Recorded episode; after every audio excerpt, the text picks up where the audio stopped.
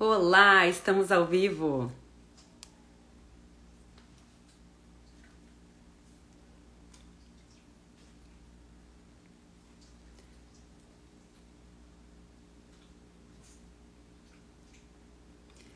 Quais são os erros que você não deve cometer com o seu paciente com acne? Meu nome é Natália e esse é o nosso momento Pele Ciência. Aqui eu ajudo colegas dermatologistas e residentes em dermatologia a se destacarem, promovendo saúde da pele. Hoje a minha conversa é com você que quer dar mais um passo profissional, quer agregar valor à sua consulta, mas não quer ou não tem dinheiro para investir alto nesse momento, né? Que não quer comprar uma plataforma de laser, mas quer crescer profissionalmente. Se esse é o seu caso, segue aqui comigo, que aqui você vai encontrar conteúdos que vão te ajudar nesse caminho.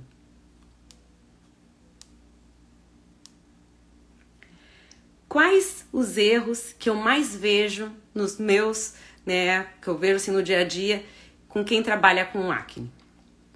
Aqui, né, eu quero trazer dicas práticas, dicas reais que eu vejo no meu dia a dia, coisas que não estão nos livros, né? O meu objetivo não é discutir o último guide no, no último guide de, de acne, que por sinal está muito bom, vale a pena a leitura, mas sim né, dar dicas práticas e reais, coisas que você vão, vão conseguir implementar amanhã mesmo no seu consultório e que eu tenho certeza que vão mudar, né, vão dar um, virar uma chavinha na sua vida profissional.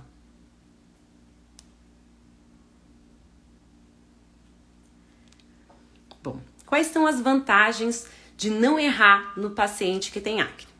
Bom, primeiro a gente sabe que a acne é uma das doenças mais comuns no nosso consultório e que a acne, você bem sabe, não melhora de uma hora para outra. Então, se você já larga errando com esse paciente, você vai perder esse paciente no meio do caminho, ele não vai concluir o tratamento com você.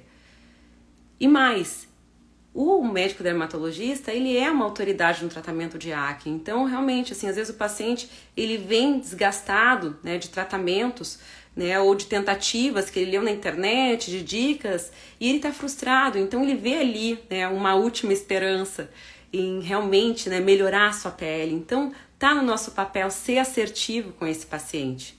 E mais, né, o paciente com acne é um paciente que às vezes ele não tem só acne, ele vai ter que futuramente tratar uma mancha, né, as cicatrizes de acne, é um paciente que vai precisar de um laser, de um IPCA, de um skin buster, de um peeling no futuro, né? E esse paciente, se você é assertivo com ele, ele vai continuar contigo, ele vai fazer os procedimentos que você indicar também. E mais, ele vai virar um indicador, né, seu para outras pessoas. A gente sabe que o paciente com acne é aquele paciente que está lá na internet procurando sobre, ele fala com os amigos sobre a acne, ela fala com as amigas sobre as, sobre as espinhas, pega dicas com família. E se você acertar com essa paciente, ela vai falar: ah, a doutora Fulana acertou comigo. É, eu recebo algumas vezes pacientes que me dizem assim: ah, Natália, é, você é a sexta, a oitava dermatologista que eu estou consultando para melhorar minha pele. Mas como, gente? Como se a gente tem um arsenal gigante para tratar acne? Aonde que esse paciente está se perdendo? Que ele não está, que ele está pipocando de um lado para outro? Às vezes são questões do paciente, a gente sabe, mas algumas vezes a gente está pecando em detalhes né, que eu quero tentar solucionar com vocês aqui hoje. Bom, então vamos ao nosso assunto. Aqui eu listei quatro né, situações, quatro erros que eu vejo que são muito comuns e que a gente pode melhorar amanhã mesmo. Número um, o paciente recebe aquela prescrição né, com adapaleno, com tretinoína, com peróxido, ou até com associação de ativos nesse sentido, né, com os ácidos, e aí ele começa a usar, aí ele começa a melhorar as lesões inflamatórias, começa a diminuir né, a, a espinha, e aí ele começa, daí ele segue usando, ele segue usando, até que a pele começa a descamar, fica muito seca, e o paciente faz o quê? Ele para. Então a gente tem que se atentar na hora da, de, da prescrição né, desses, desses tipos, né, dessa classe de medicamentos que tem esse efeito mais secativo, de sempre associar, gente, dica número um, sempre um hidratante em conjunto com esse, com esse tópico. Para o paciente que tem uma pele mais acneica, né, mais oleosa, perdão, uma pele né, que é um pouquinho mais pesada, você pode optar por um hidratante mais de base gel, mais base aquosa. E se o paciente já parte, às vezes, de uma pele mais sequinha, às vezes a gente vê, né, realmente, o paciente que tem acne e a pele mais seca, a gente pode prescrever né, uma, um hidratante de base mais lipídica, mais loção. Então, os estudos mostram, isso é super recente, pega aí, dos últimos anos. Eu lembro que na pandemia que eu ouvi pela primeira vez sobre isso. Reduzir os sintomas da dermatite retinoide não reduz a eficácia do tratamento. Então não pequem, não esqueçam desse detalhinho que vai mudar muito a adesão ao tratamento e o resultado do teu tratamento. Número 2. Não oferecer a opção de um filtro solar com disfarce óptico das espinhas, com uma basezinha. Bom, gente, a gente sabe o quanto a acne abala né, o psique do paciente, né, o quanto mexe com a autoestima. Então, a gente tem esse papel de fazer um tratamento global, né? De oferecer, né? Olha, a gente tem a opção, a gente vai ter que usar um filtro solar, a gente tem a opção de usar algo que tem uma cobertura, né? Que vai cobrir um pouquinho mais as espinhas. O que, que você acha? Poxa, ótimo, né? Já ajuda a dar uma disfarçadinha. A gente sabe que o paciente, né, que tem, uh, que vê menos a lesão, às vezes ele cutuca menos a lesão, diminui a chance de infecção secundária. Para os pacientes masculinos, que às vezes não querem ter aquele efeito de base, como se estivesse com uma maquiagem, existem os filtros solares com disfarce óptico, que tem menos pigmentos, né? São filtros solares menos pigmentados, mas que têm uma quantidade pequena de pigmentos que já diminui a vermelhidão, já dá um efeito de disfarce, isso melhora muito a qualidade do tratamento. Eu vi esses tempos uma reportagem, não sei se foi num, aqui na internet, em algum país, que eu não recordo se foi no Brasil, que Adolescentes não queriam tirar a máscara, né, voltar a estudar e para a escola sem máscara por conta de esconder a acne. Olha como isso é importante. Então a gente fazer, oferecer esse efeito de cobertura enquanto a gente ganha tempo, né, e vai melhorando essa acne que realmente não melhora de uma hora para outra. A gente esclarecer isso, que a gente vai precisar dessa ajuda, né? Então esse eu acho um, um tópico fundamental e que eu vejo que muitas vezes a gente acaba esquecendo. Vamos adiante. 3. Erro 3. Levar em consideração somente o que você vê no dia. Então, né, às vezes o paciente, né, quem nunca recebeu um paciente que diz assim: Nossa, Natália, eu escutei isso algumas vezes. Só porque eu vim hoje, as minhas espinhas melhoraram. A minha pele tá boa. Parece que eu vim aqui que resolveram se esconder. Parece que eu tô mentindo, que a minha pele. Porque a minha pele tá com muita acne, mas tu vai olhar hoje e minha pele não tá tão ruim. E o que, que você faz? Você acredita no paciente, óbvio. Porque a gente sabe que a acne tem né? Muitas vezes essa questão cíclica, principalmente na mulher, aquela acne hormonal, acne da mulher adulta, que tem uma relação ali com o ciclo hormonal da mulher, então às vezes ela está no início do ciclo, em que a pele está um pouco melhor e naquela fase pré-menstrual dá uma piorada, e aí ela não tá naquele dia pior, ou não tirou aquela fotinha, que às vezes tiram a foto, né, para mostrar pra gente num dia ruim, e aí você deve fazer o quê? Você deve considerar, né, que essa acne realmente é pior para o que? Não subtratar essa acne. É, então, uh, essa questão, assim, eu acho que é importante a gente levar em consideração que você consegue fazer, fazer, consegue fazer em um minuto da sua consulta. Perguntar, hoje é um dia bom ou um dia ruim? É, costuma ser pior, costuma ser melhor? Me explica como é a tua acne. E aí você consegue nivelar melhor o teu tratamento. E aí quando você nivela melhor, você parte de um tratamento que vai ser mais eficaz. Erro número 4. Vamos lá. Considerar que todo paciente que tem acne tem uma pele extremamente oleosa. E aqui eu não estou nem falando de rosácea, né, que a gente sabe que a rosácea é uma pele sensível e que muitas vezes né, confunde o diagnóstico, é a rosácea, é a acne. Mas a gente vê que existem sim pacientes que têm acne, não é rosácea, é acne, e que tem uma pele mais seca, às vezes ele tem ali uma dermatite seborreica junto, né? E aí o que que acontece? Eu já cometi muito esse erro.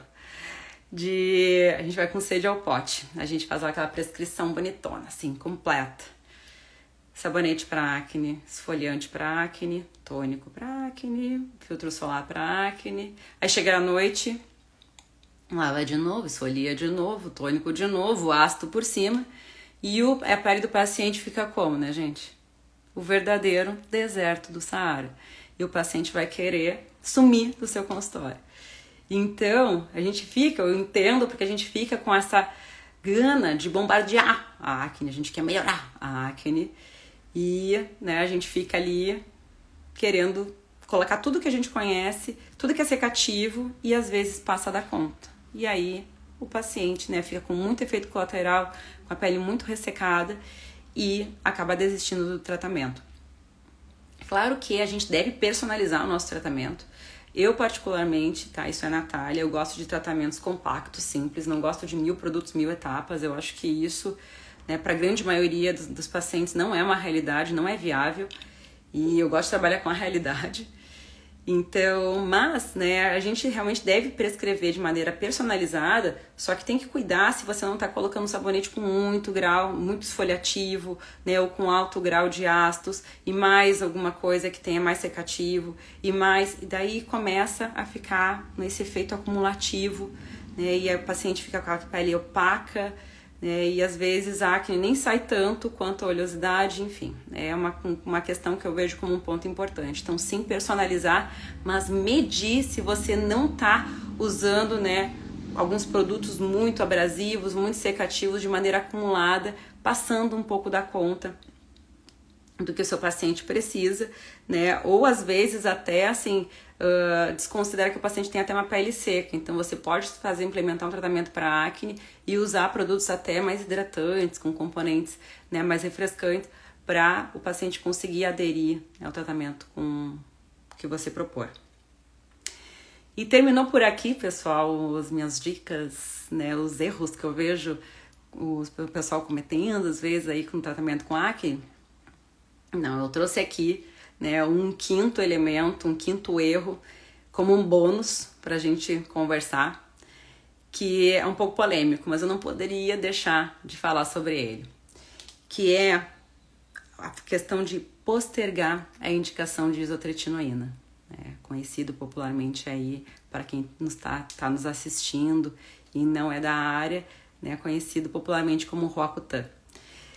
E aí, é, isso é uma opinião pessoal eu desconheço quem tenha mais autoridade e habilidade em prescrever isotretinoína do que o médico dermatologista. É o nosso dia a dia. E aí eu me pergunto: a gente tem uma arma poderosíssima na mão, por que não usar? Eu recebo pacientes assim que já tiveram clara indicação de isotretinoína ao longo de muitos anos e estão ali naquele tratamento meio paliativo que dá uma melhorada, mas não resolve. Por que, que esse paciente não recebeu indicação de isotretinoína antes? É, parece que às vezes a gente puxa muito freio para a indicação da isotretinoína. É claro que a gente deve é, fazer a indicação correta, ter todos os cuidados, né, respeitar as contraindicações ao tratamento, mas também não postergar o tratamento. O, eu, algumas vezes eu vejo assim simpósios, congressos, algumas vezes assim apresentações de laboratório né, a apresentação de algum novo produto ou algum tratamento tópico em que aparece aquele paciente cheio de acne e aí três meses depois com redução de 50% da acne, mas ainda com acne. O que, que eu acho desse tipo de resultado?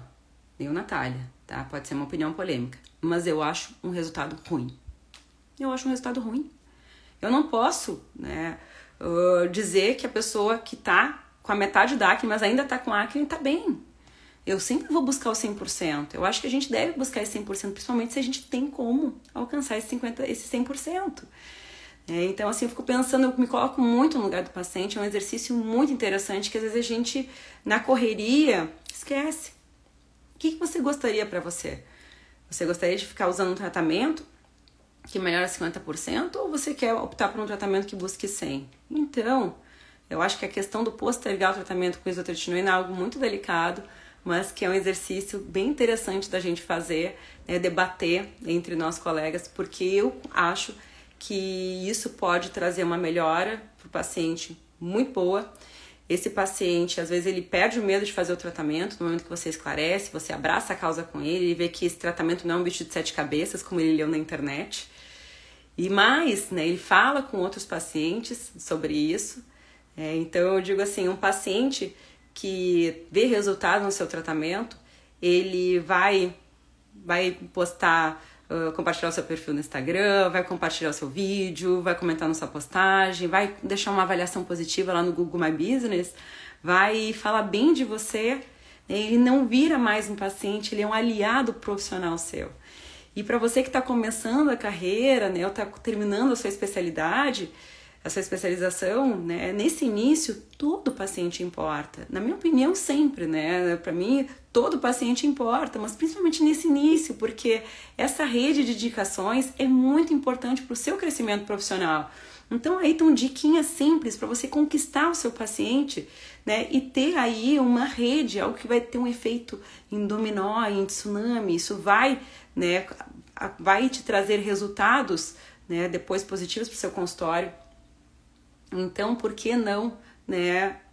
Indicar um tratamento que é super, na minha opinião, sou eu sou super fã, desde que, obviamente, né, usado de maneira consciente, correta, eu acho que pode oferecer resultados espetaculares, né? E que, né, eu digo mais assim, que maior satisfação profissional do que transformar uma vida, né? Do que ver um paciente, né? Os pacientes que mais me abraçaram, chorando, dizendo muito obrigada, foram os pacientes com acne que melhoraram. Né? Eu tenho muito claro isso na minha mente, então eu quero trazer isso para vocês, para vocês terem crescimento, em valor e tudo mais, mas aquela satisfação profissional que eu acho tão mais importante do que né, a questão de valor em si.